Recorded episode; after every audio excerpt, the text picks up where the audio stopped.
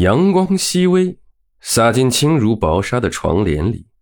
孟长月伸手撩开了帘子，露出一张精致小巧的脸蛋儿来。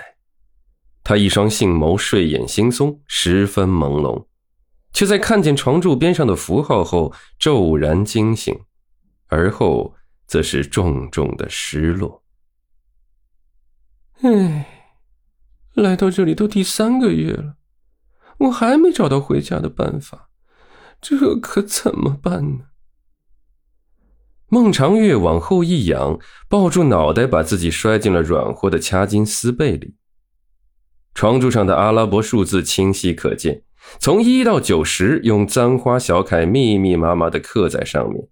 同时刻下的是孟长月对故乡深深的思念。孟长月心里有一肚子气，没地儿撒。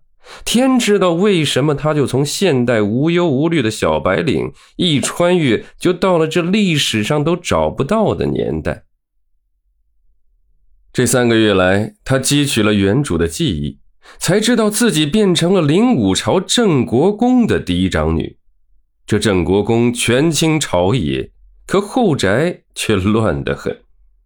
孟长月为了活下去，每天不是在和庶妹们斗智斗勇，就是在帮着母亲斗姨娘，那叫一个乱。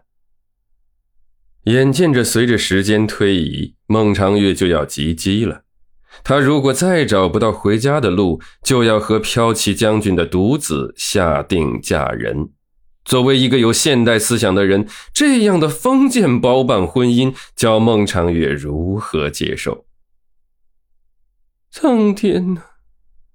孟长月倒在床上，衣袖掩面。我上辈子凭实力母胎单身，这辈子难道也不能谈一段甜甜的恋爱吗？哎呦！大小姐，您在说什么？丫鬟翠萍的声音从隔间传来，随后她领着四个近身伺候的侍女进来，给孟长月侍奉、洗漱、梳妆。孟长月歪斜着坐在小叶紫檀椅上，在插上鎏金和簪之后，似是想到了什么，目光闪烁了起来。翠萍，今天我没错过时候吧？小姐，奴婢给您看着时间呢。